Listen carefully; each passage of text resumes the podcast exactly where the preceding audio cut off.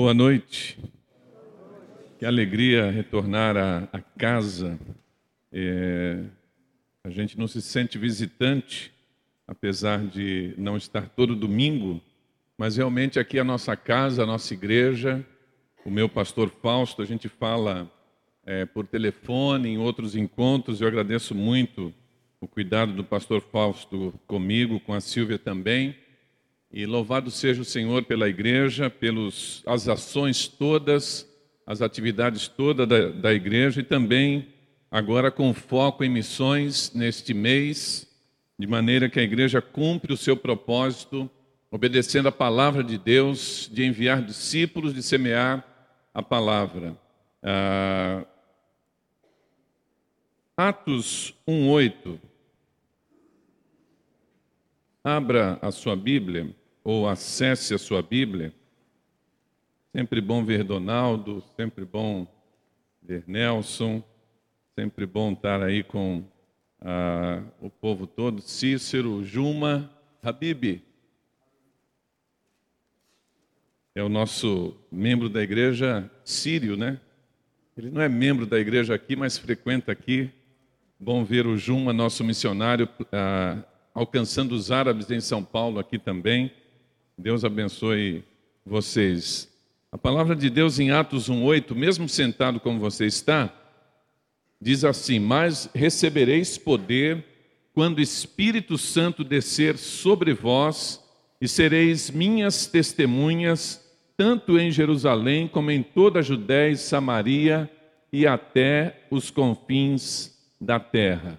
Senhor, mais uma vez nós lemos a tua palavra, a tua igreja está aqui reunida e nós pedimos-te humildemente que o Senhor mesmo fale ao nosso coração, que o Senhor mesmo exalte a tua palavra entre nós, que ela nos alcance, nos mova e que os frutos que o Senhor deseja produzir usando as nossas vidas sejam realmente colhidos para a honra e glória do Senhor. Muito obrigado por tudo, Pai. Nós oramos agradecidos em nome de Jesus. Amém. Trago a saudação da nossa Convenção Batista do Estado de São Paulo. Estamos com um presidente novo, eleito há algumas semanas, pastor Genilson Vaz, que é o, é o pastor da primeira Igreja Batista em Ribeirão Preto. E nós temos agora vários desafios aí, sempre pedimos as orações da igreja e também a saudação dos 12.213 pastores batistas em todo o território nacional. A igreja está envolvida com a campanha de missões estaduais, não é isso, Nelson? Já tem ouvido aqui os nossos missionários, alguns projetos, e nós temos como tema Frutificando em São Paulo. Ah, o desafio de que cada igreja, que cada crente, que cada líder assuma esta responsabilidade de produzir frutos em São Paulo. A divisa no capítulo 15 de João, eu vos escolhi, fomos escolhidos por Deus e o texto diz que fomos designados, comissionados, pesa sobre, sobre nós uma responsabilidade para ir e dar frutos, e frutos que permaneçam. E analisando esses aspectos, a realidade que nós temos em São Paulo e a necessidade que temos de, de um envolvimento de cada igreja, envolvimento de cada pastor, o envolvimento de cada crente, eu quero olhar nesse tempo que temos aqui a experiência de uma igreja frutuosa, a experiência de uma igreja que produziu frutos abundantes, a igreja primitiva. E por mais que a gente tenha esse conhecimento histórico da igreja, no capítulo de Atos, temos um capítulo inteiro da Escritura, que é um livro histórico para apresentar o avanço da igreja, essa igreja plantada num contexto de perseguição, mas é a igreja que vence o mundo e a igreja que cumpre o seu papel na história e no tempo em que ela estava ali. A igreja primitiva é um desafio para nós. Eles frutificaram e nós também precisamos frutificar. E o interessante é que quando nós olhamos esse histórico da igreja primitiva, vamos observar diretamente uma ação supervisionadora do Espírito Santo. O Espírito Santo exerce uma influência na igreja, um controle sobre a igreja, uma supervisão sobre a igreja, já é, se torna para nós um desafio. de que o Espírito Santo esteja conduzindo a nossa vida, de que o Espírito Santo seja Ele mesmo Senhor da nossa vida, direcionando as nossas decisões, os nossos passos, aquilo que fazemos. E isso é claro na experiência da igreja primitiva que produziu muitos frutos. O Espírito Santo, nesta obra com a igreja primitiva, que é o desejo que também seja cada vez mais intenso na vida dessa igreja, nós observamos o Espírito Santo capacitando, em muitos momentos ele mesmo atuando, usando vidas, e ele também supervisionando e interferindo, ao ponto de mexer na agenda de Paulo, a ponto de se opor em que Paulo tinha um projeto, uma geografia de conquista, e o Espírito Santo falou: não, você vai ser impedido de pregar nesta região agora, e eu desejo que você faça isso e aquilo. E nós também precisamos ter essa atuação e esta supervisão do Espírito Santo na nossa vida. O Espírito Santo se usa de algumas estratégias para fazer esta igreja ser frutífera.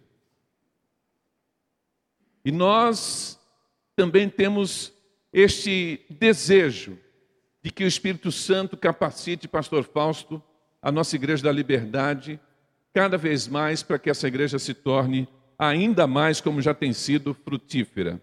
E alguns destaques nesse livro de Atos, a, a estratégia inicial do Espírito Santo de capacitar a igreja primitiva com poder para testemunhar. O texto que li, do capítulo 1 do livro de Atos, no verso 8, que apresenta esta promessa de Jesus, a orientação de Jesus para que permanecessem em Jerusalém, para que eles esperassem serem do alto revestidos com poder. E Jesus promete: Mas recebereis o poder do Espírito Santo, que vai descer, há de vir sobre vós. E só depois que este Espírito Santo estiver ah, em vós, vocês vão poder testemunhar e uma abrangência geográfica ao mesmo tempo, tanto em Jerusalém, Judéia, Samaria e confins da terra. Essa igreja que foi usada de maneira poderosa. Interessante que quando nós observamos esta descida do Espírito Santo, alguns pensam que Pedro acordou naquele domingo e falou assim: é hoje. E ainda esfregou as mãos, né, dizendo: oh, é hoje. O Espírito Santo marcou ele não sabia, porque o texto diz que foi de repente. Não havia um cronograma.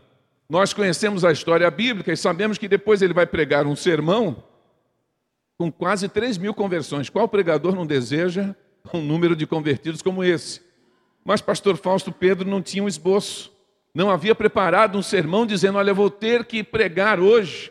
Então ele acorda naquele domingo como um dia qualquer, mas o principal era obedecer Jesus permanecer em Jerusalém e uma vida constante de oração, esperando a capacitação do alto, e ele, isso eles faziam. E o texto diz que de repente o Espírito Santo vem, eles são cheios da presença de Deus, eles são capacitados a falar em outras línguas. E havia ali em Jerusalém a festa de Pentecostes, que era a festa mais concorrida por causa da situação geográfica a, a situação geográfica na festa de Pentecostes facilitava os viajantes, não tinha aquela chuva seródia intermitente de outras épocas. Jerusalém lotada.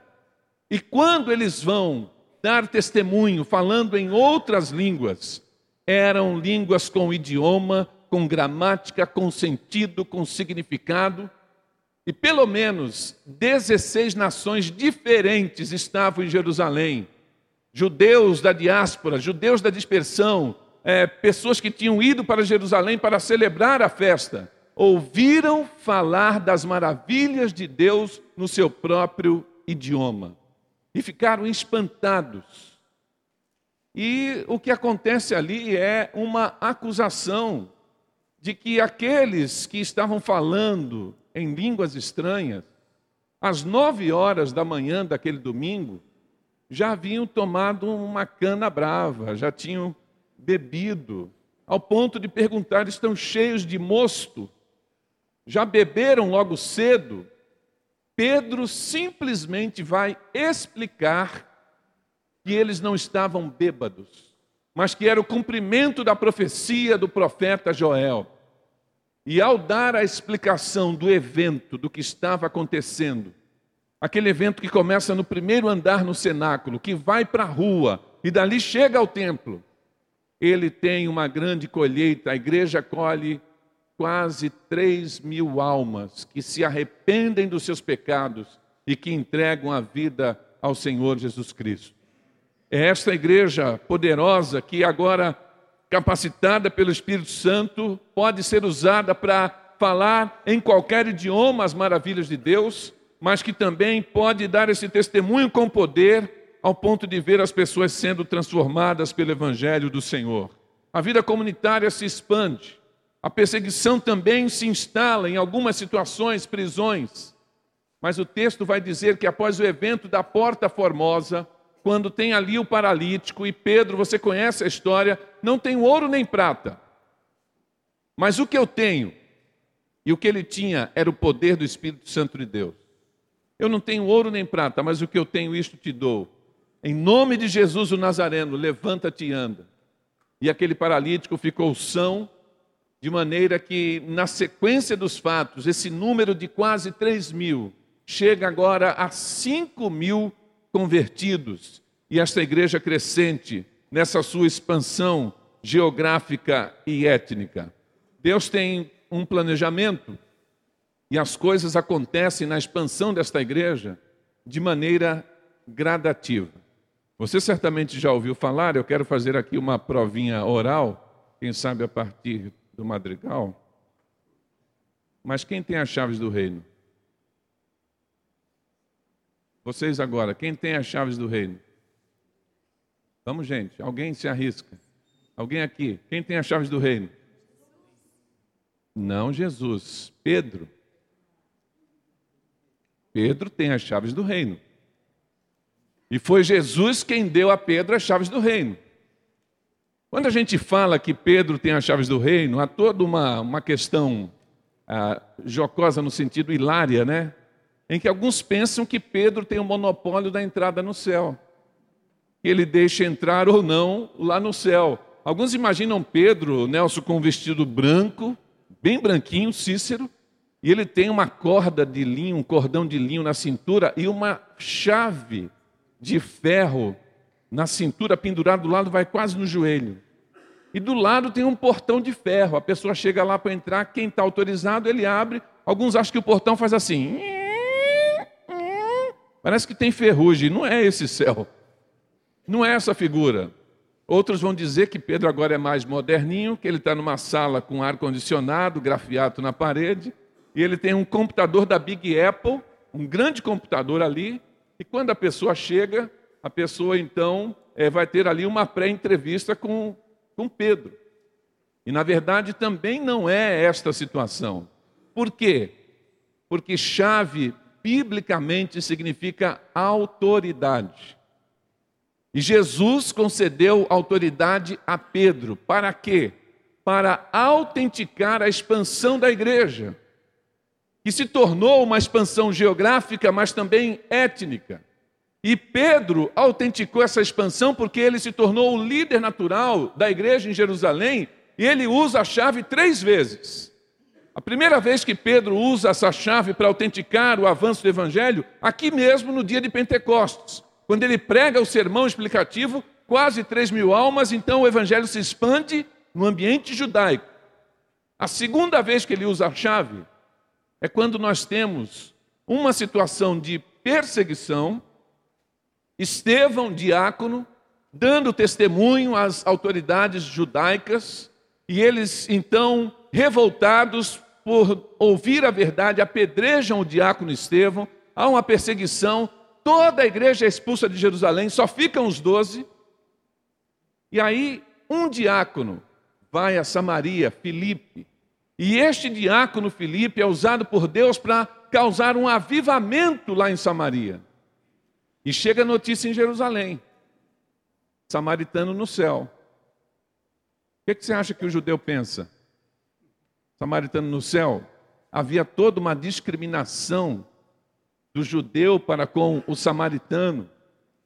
e era uma rivalidade. Você conhece muito bem a história quando o reino do norte em Samaria eles foram é, cativos pelos assírios que tinham uma estratégia de miscigenação das raças, de maneira que para o judeu o samaritano era meio irmão, gente de segunda categoria, raça misturada, miscigenada, casamento misto, e eles não achavam, não consideravam os samaritanos dignos. Tem aquela situação que o judeu mais ortodoxo, mais, mais radical, para não dizer xiita, porque xiita é do Islã, mas o judeu mais radical acordava de manhã e tinha uma oração que eles faziam, os mais radicais, dizendo: Ó oh, Senhor, graças te dou, porque não nasci mulher, nem cachorro e nem samaritano. Para que você veja o grau de discriminação. E agora chega a notícia. Alguém pregou o evangelho em Samaria e os samaritanos estão se convertendo. É natural que a igreja de Jerusalém pense, então, esse movimento de Samaria é genuíno? Os samaritanos realmente vão para o céu? Quem pregou? E alguém disse, foi um diácono. Então a igreja de Jerusalém manda um delegado em Samaria. Não era o japonês da federal. Mas manda Pedro com uma delegação para que ele pudesse ver se aquele movimento era genuíno. E o texto vai dizer que Pedro chega lá e ele vê que realmente é algo de Deus, do céu, samaritano sendo alcançado pela graça. Ele prega o evangelho, ele volta pelas vilas dos samaritanos pregando o evangelho, convencido de que o evangelho agora também alcança uma outra dimensão e ele usa a chave a segunda vez.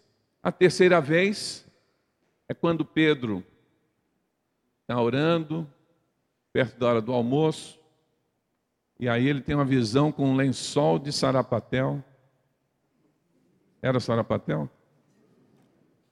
Como é que explica para os nossos irmãos franceses o que é sarapatel?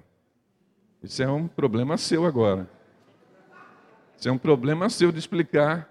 Quem é que gosta de sarapatel? Pastor Israel, Prepara lá na sua casa que nós vamos lá. Gente, não era sarapatel, mas a gente pensa em uma comida esquisita, né? E aí Deus falando para ele, Pedro, levanta-te, mata e come. Pedro teimoso, Deus falou, falou três vezes com ele. Ele, não, não vou comer nada comum ou imundo, não, não. Até que depois ele entende, e quando ele chega à casa de Cornélio, centurião romano, autoridade militar romana, inimigo dos judeus, já tinha caído a ficha e ele já tinha entendido. E quando ele começa a conversar com Cornélio, os cidadãos, os familiares ali, todos os cidadãos romanos, ele já entendia que Deus estava dizendo: olha, o que vocês estão considerando profanos, as raças profanas, eu estou purificando, glória a Deus, aleluia. De maneira que ele então fala das verdades do Evangelho, e agora o romano também é cheio da presença do Espírito Santo. Então Pedro se utiliza destas chaves três vezes para poder autenticar o avanço do Evangelho. A gente costuma dizer, pastor Fausto, no contexto de missões, que cada coração tem uma chave. A gente costuma dizer no contexto de missões também no contexto mundial, que cada etnia tem uma chave, que cada povo tem uma chave. E um dos desafios do missionário que chega para pregar a um outro povo é entender qual é o caminho que ele deve seguir no contexto, na cultura. E ele ora: Senhor, dá-me a chave desse povo, dá-me a chave dessa cidade, dá-me a chave dessa etnia. Não de maneira eh, simbólica, mas que Deus direcione como que o evangelho vai penetrar naquela cultura e fazer então a obra de transformação? E nós temos orado, Senhor, que o Senhor conceda a chave de São Paulo, a Convenção Batista do Estado de São Paulo. Amém? Que o Senhor conceda a chave dos corações, dos desafios, das metrópoles, das cidades do interior, os aspectos diferentes do nosso estado para que a gente chegue. Mas o mais importante não é buscar esse caminho que a gente chama de chave. mas o mais importante é que a gente siga nesse caminho com o poder do Espírito Santo. O mais importante é que estejamos capacitados, como essa igreja estava. Os sinais, os milagres, o poder e a autoridade para testemunhar. E nós precisamos disso se queremos dar frutos em São Paulo. A segunda estratégia do Espírito Santo foi utilizar de outras esferas de liderança e de crentes em geral para colher os frutos. É por demais significativo que uma igreja que cresce começa a ter problemas. E houve um problema na distribuição do sustento das viúvas, das viúvas do contexto helênico, ou seja, do contexto grego, as viúvas do contexto judaico nessa igreja que nasce com a base sendo judaica, mas que agora é agregada também por pessoas de outras nações, de um outro background. E houve um problema, e para resolver este problema, eles escolheram homens e denominaram diáconos, aqueles que servem para ajudar nessa distribuição, para ajudar nesse serviço. O capítulo 7 do livro de Atos vai mostrar este comissionamento e a qualidade esperada desses homens cheios do Espírito Santo, de sabedoria, os quais encarregaremos desse serviço. E aí temos a relação deles no verso 5 do capítulo 6. A proposta agradou a todos e elegeram Estevão, homem cheio de fé e do Espírito Santo, Filipe, Prócoro, Nicanor, Timinho, Hoje eu não posso falar timão. Os irmãos entenderam, né? Mas na verdade, timão, que não tem a ver com essa colocação contextual que eu fiz de um certo time da marginal sem número, mas na verdade é o personagem com esse nome, Timão, Pármenas e Nicolau, prosélito de Antioquia. E estes então foram escolhidos para servir as mesas. O que nós observamos é que tem o serviço inicial do diaconato, mas que depois, quando surgiram necessidades, eles foram levados também a atuar em outras áreas. E quando Estevão dá testemunho, como disse, e depois então que tem a perseguição, o texto vai dizer que um diácono agora se torna protagonista. Um diácono Cícero que não era um apóstolo e que tinha uma função na igreja de Jerusalém, mas forçado pela necessidade, ele tem que sair e ele chega a Samaria. E quando Felipe chega a Samaria, ele simplesmente começa a viver o evangelho como um estilo de vida. E começa a falar das maravilhas de Deus. E ele vai pregando o evangelho. Ele vai dizendo que Jesus é o Salvador. Só que no momento em que ele se posiciona como servo de Deus, falando a verdade, pessoas se levantam endemoniadas. E aí o que ele faz? Vai consultar no manual como é que faz agora? Não. Ele exerceu a autoridade do nome de Jesus e ele expulsava os demônios em nome de Jesus. E aí, quando perceberam que este homem diferente, judeu, que chegou, tinha esse poder, as pessoas traziam os aleijados, os cegos, os coxos. E este diácono, cheio do Espírito Santo, foi usado para um avivamento em Samaria.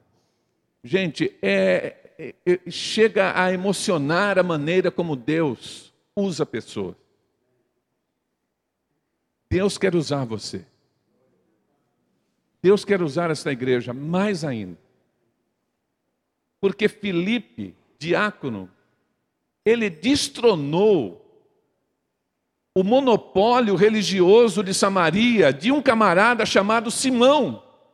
Simão o mágico, Simão o encantador, que tinha o monopólio da religião, porque toda a cidade corria para Simão, ouvia Simão. Eles diziam em Samaria que Simão era uma encarnação de um Deus. Olha o poder que o camarada tinha. Outro aspecto: Simão tinha uma estátua em Roma. Quem é que tem uma estátua em Roma? Não era comum, é algo exótico. E este Simão tinha uma estátua em Roma.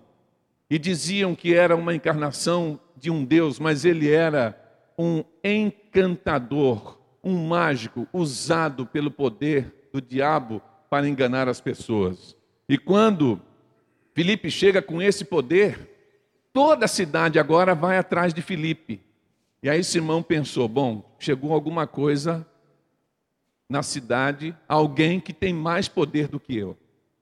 Ele se junta a Filipe, mas não pensando em arrependimento, em mudança de vida, ele quer conhecer qual é o segredo desse camarada, qual é a mágica dele. Ele, ele quer também tomar posse daquele poder. E ele tem uma pseudo-conversão, ao ponto de que quando o delegado chega, né, que foi Pedro, chegou com aquela delegação para ver o movimento, Pedro repreende Simão de maneira diretamente. Ele chega a oferecer dinheiro. E ele quer comprar o poder do Espírito Santo. Ó, oh, tem aqui, quanto custa? Eu quero dar dinheiro para que vocês me deem o poder, para que em quem eu impuser as mãos também receba o Espírito Santo. E ele faz essa mistura da religião com dinheiro. Por causa do nome Simão, hoje nós temos o termo que simboliza essa mistura chamado de simonia. Simonia é misturar dinheiro, ganho monetário com a fé, com a religião. A pergunta para você: tem isso hoje no Brasil? Sim ou não? Está cheio? Está na TV? Está na propaganda? De maneira que este homem então é repreendido, reprovado, porque não há mistura de dinheiro com a fé religiosa. Nós damos o dízimo por, um, por ser uma ordenança bíblica. Amém? Foi fraco. Dizimistas, digam amém. Amém? É uma obediência bíblica. Nós ofertamos para necessidades específicas, porque temos amor à obra. Queremos ver a obra expandir. Daqui um pouquinho mais você vai ser então convidado, não é isso, Nelson, a dar uma oferta de amor para a campanha de missões estaduais, para levar o evangelho em todo o estado de São Paulo. Mas nós não misturamos a fé, você não compra, você não vai para o céu por ser dizimista. O ladrão da cruz não deu oferta. Mas Jesus disse para ele: Você vai estar comigo hoje mesmo no paraíso. De maneira que o Espírito Santo se utilizou de um diácono para causar um avivamento na cidade de Samaria. Nesta sequência, nós temos agora também os evangelistas anônimos. Muito interessante que o evangelho, pastor Fausto, nasce no contexto judaico, passa por esta gradação e essa expansão, Pedro usando a sua autoridade para autenticar aos judeus, aos samaritanos e aos gentios. Cornélio, cidadão romano, representava todas as outras nações que não eram judaicas. E agora não há mais restrição ao evangelho para todo mundo, no tempo certo de Deus. Mas havia uma outra nação importante no cenário. Pergunto para você: qual outra nação exercia importância no cenário mundial? A gente falou de judeu, de samaritano e do romano. Em dois segundos. Aqui ou lá? Vai, gente. Os gregos. E a gente tem essa colocação, mundo greco-romano.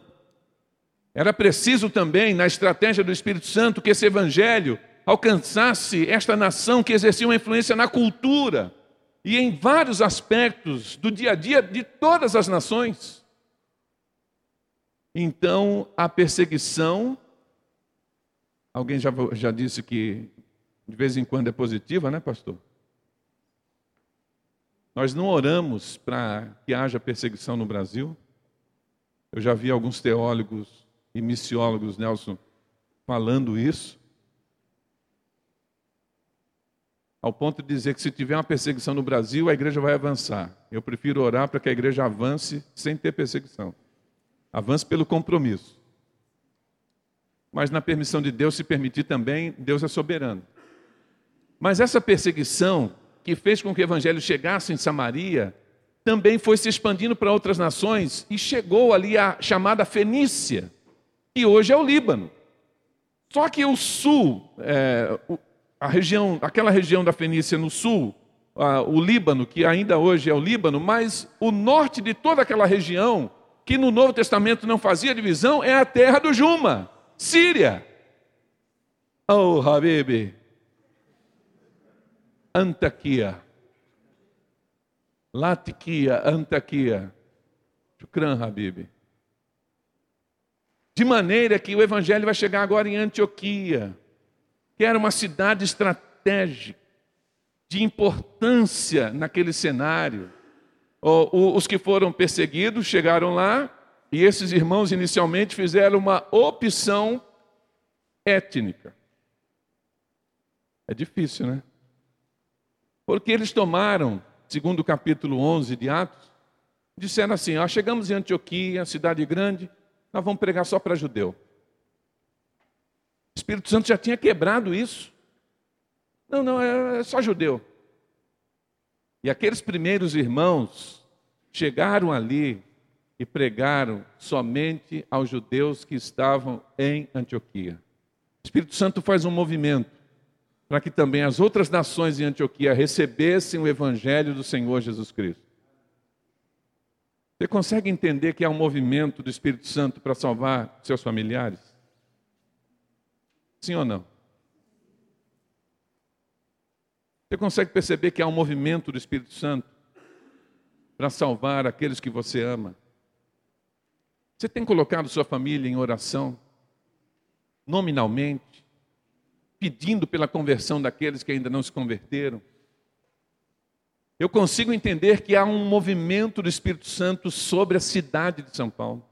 Eu consigo perceber que há um movimento do Espírito Santo sobre o estado de São Paulo, em todo o mundo, em Montpellier, na França. Mas a gente precisa estar envolvido com isso. Então, de maneira que, às vezes, alguma negligência, não é isso, pastor Fausto? alguma negligência, alguma omissão, o Espírito Santo age por compensação. Se ele dá uma missão e você não cumpre, ele vai levantar outro para cumprir a missão no seu lugar. Parábola dos talentos, é claro. E existe a realidade de que crentes podem ser omissos na obra missionária, na obra de oração, no exercício da fé, na consagração da vida, não seja omisso, lute para ser responsável. E aquilo que Deus der para você, para você fazer, realizar, que você realize, dê o seu melhor para o Senhor. E então o Espírito Santo vai fazer um movimento, porque aqueles primeiros que chegaram não contemplavam o Evangelho de todas as etnias. E aí nós temos os evangelistas anônimos. Os evangelistas anônimos, eles saem de Cirene, norte da África, e eles se juntam aos de Chipre, chipriotas, uma ilha do mar Mediterrâneo. E eles chegam em Jerusalém, em Antioquia, e eles resolvem pregar aos as pessoas de língua grega, cumprindo o propósito do Espírito Santo. Agora, a importância dessa cidade, Antioquia, que foi fundada por Seleuco, chamado Seleuco I, e que deu o nome em homenagem ao seu pai Antíoco. Ele resolveu fazer uma cidade planejada, uma cidade portuária, ele preparou a cidade para isso. A cidade tinha a, as suas alamedas arborizadas, toda uma organização, um planejamento.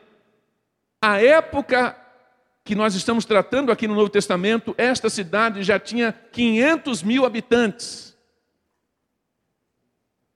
Podemos dizer do tamanho de Sorocaba, um pouco menor que Ribeirão Preto. Uma cidade importante.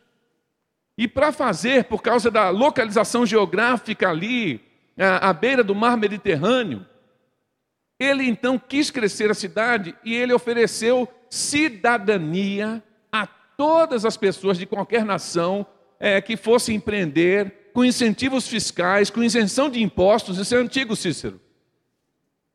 De maneira que quem quisesse morar, trabalhar, contratar, vender em Antioquia, ia receber a cidadania. E nesta época, quando o evangelho chega em Antioquia, há o registro de chineses morando em Antioquia já nessa época, indianos morando em Antioquia já nessa época.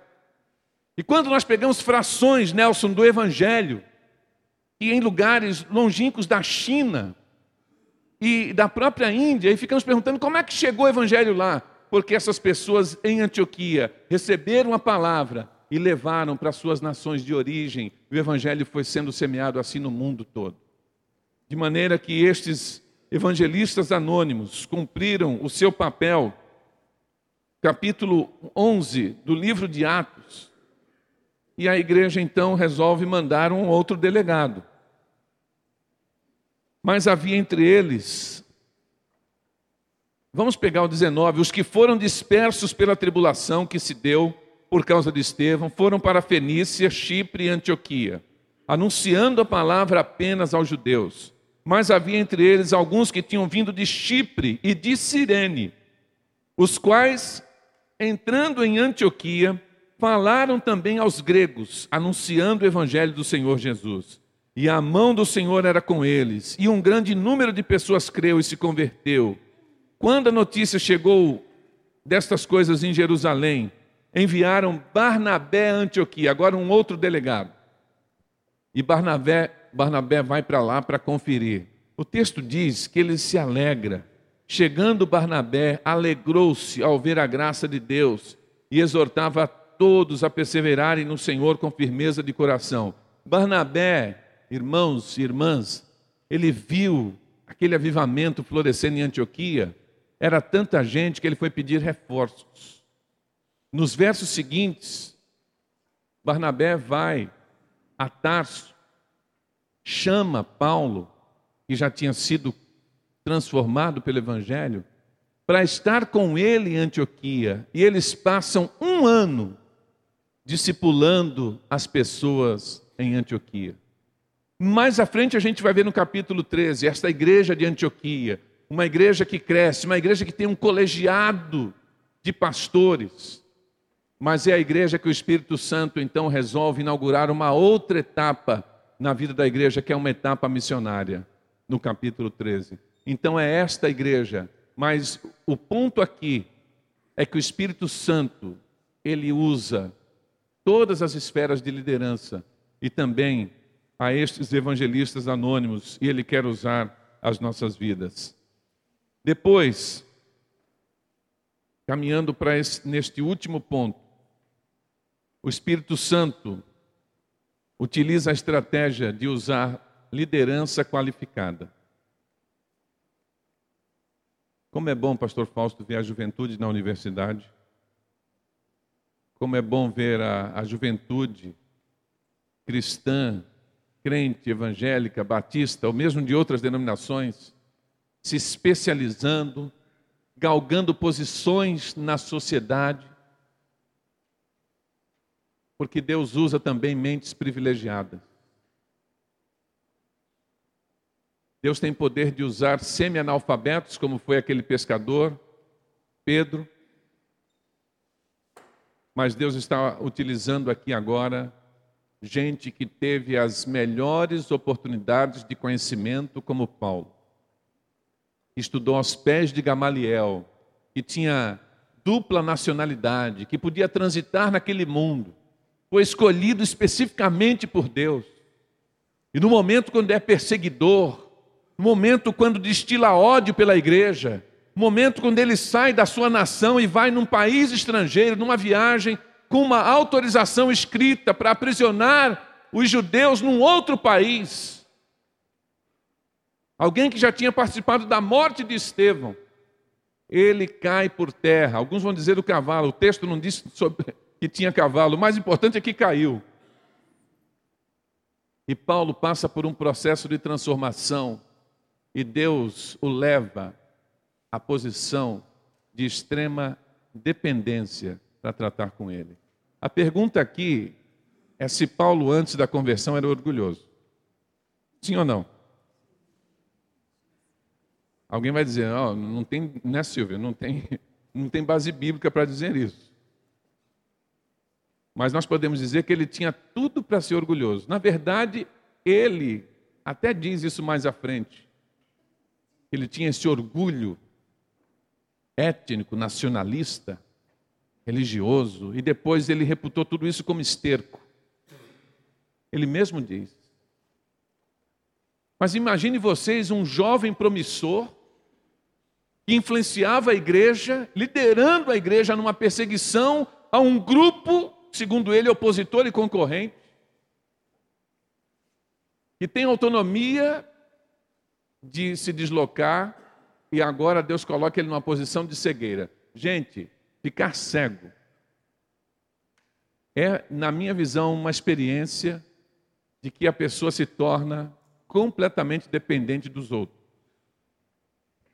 Porque não está vendo nada ao seu redor, não pode nem se proteger, não sabe de onde vem, se tiver uma agressão. É cego, então não, não tem como se proteger, não tem como se deslocar, não tem como se alimentar. E Paulo ficou de uma hora para outra nesta completa dependência. Ele se abriga lá na cidade de Damasco, e aí Deus vai tratando com ele, mas no tratamento, na restauração, o próprio Deus diz: Vai lá, meu amigo, porque este é para mim um vaso escolhido. Ele vai levar o evangelho diante dos reis, dos governantes.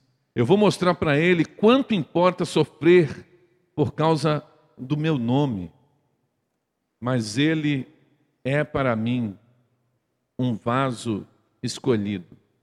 E aí você tem esse histórico de Paulo, o início de Paulo, esse mesmo Barnabé se torna o discipulador de Paulo, que vai tomar Paulo pela mão, e quando Paulo, depois que tem a sua vista restaurada, a sua visão, ele é cheio do Espírito Santo, ele se batiza, e ele vai para a igreja, ele começa a pregar, a semelhança de alguém que tem muita coisa para falar porque se converteu, mas havia uma desconfiança. E quando ele começa a pregar em Damasco, as pessoas se levantam para matá-lo. E ele desce num cesto, na mureta de Damasco, ele desce de madrugada, de noite. E ele é levado para Jerusalém. Quando chega em Jerusalém, está todo mundo desconfiado. Não esse camarada que prendeu, que fez isso e aquilo. O texto diz que Barnabé pega ele pela mão e apresenta aos apóstolos, dizendo: Não, eu sou testemunha. Ele validou Cícero. Ele empenhou a palavra, a autoridade dele.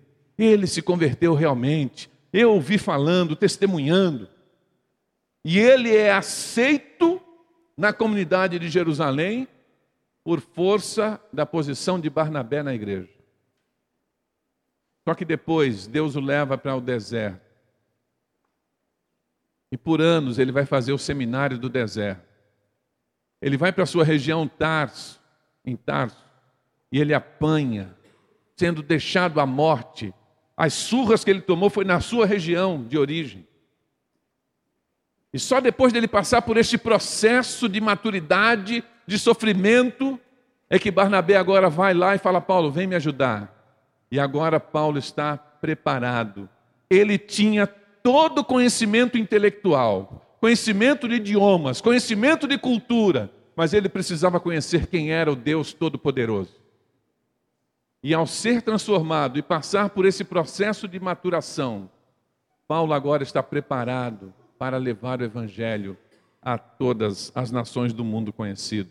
O texto vai dizer que é, eles ficam ali, depois Barnabé e Saulo iniciam as viagens missionárias. Nós temos os relatos de tantas igrejas plantadas. Paulo era um perigo, porque ele sabia pregar a, as mulheres à beira de um rio. Ele sabia chegar e dialogar na sinagoga, que ele sempre utilizou o início, quando chegava na cidade, iniciava pela sinagoga. Quando havia rejeição, ele saía. Ele pode estar com os filósofos lá no Areópago, lá em Atenas. e falar com aqueles filósofos gregos e dar testemunho do Evangelho. Ele podia falar diante de reis governantes, ou mesmo os soldados, ou mesmo no cárcere, em qualquer lugar, uma vida usada com poder. Eu não sei por onde Deus vai te levar, mas a nossa experiência é que alguns aqui estejam naquelas posições estratégicas da sociedade, dando testemunho do Cristo Todo-Poderoso. O, o texto diz que Paulo chega em Atenas, capítulo 19. Na verdade, desculpem, ele chega em Éfeso. E quando Paulo chega em Éfeso, ele vai à sinagoga. Ele é rejeitado na sinagoga. E ao ser rejeitado na sinagoga, ele resolve ter uma outra estratégia. Éfeso, que também era uma cidade grandiosa, com quase mesmo o número da população que havia em Antioquia, uma cidade com comércio, uma cidade com a medicina avantajada. Muitas pessoas iam para lá para comprar, vender. E quando ele sai da sinagoga, ele vai usar uma escola. E ali ele organiza o primeiro seminário teológico batista da Ásia. Digo amém. O mundo greco, romano, mas a gente pega aqui muito mais o mundo greco. Como as nações naquele Oriente iniciavam o dia bem cedo. As atividades eram realizadas bem cedo por causa da temperatura. Acordava-se ao nascer do sol, começava a se trabalhar, mas quando dava 11 horas da manhã, era a pausa oficial para o almoço e depois do rápido almoço, às 11 horas da manhã, quando tudo parava, a famosa siesta. Pastor Fausto, alguns acham que esta soneca depois do almoço é invenção de mexicano e espanhol. Na verdade, os gregos já tinham essa prática. De maneira que tudo fechava na cidade e a cidade só voltava a atuar às quatro horas da tarde. O que fez Paulo? Paulo chega na cidade, quando ele é rejeitado, Tirano era um filósofo, e como era a prática, a escola era na residência dele, Paulo faz um comodato com ele e utiliza nesse período de que não havia ninguém ali na escola para convidar as pessoas, e as pessoas, logo após o almoço, iam para a escola de Tirano. E o texto vai dizer que Paulo discipulou muita gente, que Paulo treinou muita gente, que ficou ali dois anos. E estes saíram para vários lugares. E o texto do capítulo 19 vai dizer que este evangelho alcançou toda a Ásia. O texto diz assim: Isto aconteceu, 19, verso 10, durante dois anos, de maneira que todos os que habitavam na Ásia, tanto judeus como gregos, ouviram a palavra do Senhor. E isso é por demais significativo esse investimento de Paulo, usando a sua sabedoria, treinando outras pessoas, o evangelho se expandindo e avançando. Nós temos desafios em São Paulo hoje. Deus quer usar a sua vida. Nós temos um desafio grande. A cidade de Ribeirão Preto tem hoje por volta de 800 mil habitantes. Nós temos lá 3.500 batistas. Juntando as igrejas de Ribeirão. Agora, há um aspecto em Ribeirão que as outras denominações evangélicas não são tão grandes numericamente. Ribeirão Preto é a semelhança de, de Éfeso, Antioquia, uma cidade cosmopolita, tem gente de várias partes. É chamado cidade de forasteiro. E muita gente que se diz forasteiro é uma pessoa mais desconfiada. As empresas de marketing, quando querem lançar um produto, lançam primeiro em Ribeirão. Se pegar em Ribeirão, eles espalham por todo o Brasil. E nós temos esse desafio de pedir, Deus, dá-nos a chave daquela cidade para que o evangelho avance. Temos que investir na plantação de novas igrejas em bairros populosos naquela região um outro aspecto que acentua é que Ribeirão tem 800 mil habitantes, mas no entorno de Ribeirão, nós temos 30 cidades que não temos nenhuma igreja batista. E quando a gente soma a população das 30 cidades, pastor Israel, nós temos ali 500 mil habitantes e não temos uma igreja. E a gente faz a conta de 1 milhão e 300 mil pessoas onde nós precisamos acender mais luzes do Evangelho, onde nós precisamos chegar com mais igrejas, com mais gente para discipular, se torna um desafio, como é Sorocaba também. Eu poderia falar aqui de, de vários outros desafios, mas nós temos ainda 160 cidades em São Paulo sem uma igreja nossa. Ah, pastor Adilson, tem outras igrejas? Tem, Assembleia de Deus, Quadrangular, vários grupos, pregam o Evangelho. Mas hoje nem tudo que está sendo pregado se torna um Evangelho genuíno também, e nós precisamos aumentar a nossa presença também em todo o estado de São Paulo, pregando o Evangelho. O desafio nosso, ou a estratégia nossa, de plantar igrejas em São Paulo, de alcançar São Paulo, é através do discipulado.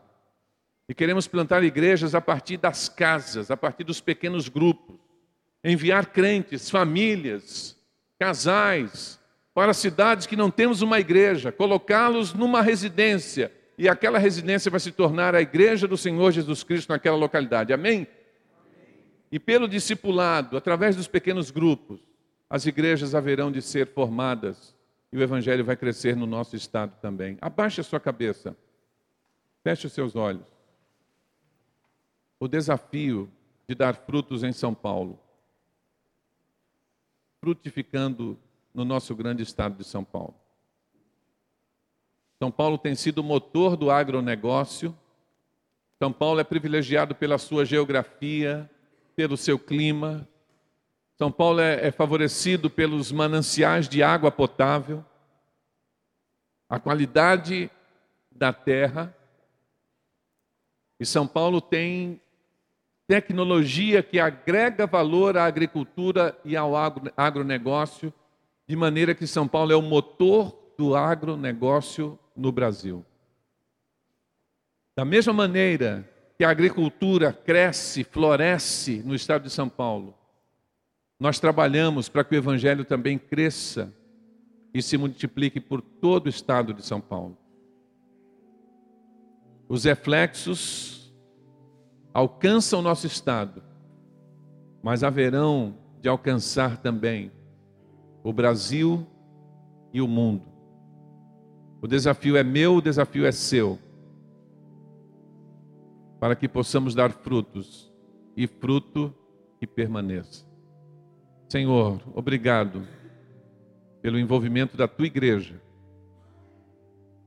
Usa as nossas vidas Desperta com teu Espírito Santo no coração de cada um aqui o desejo de ver São Paulo alcançado pela graça salvadora de Jesus. E o envolvimento para testemunhar individualmente. O envolvimento para enviar famílias para pregar, pregar o teu evangelho envolvimento financeiro para sustentar os projetos missionários.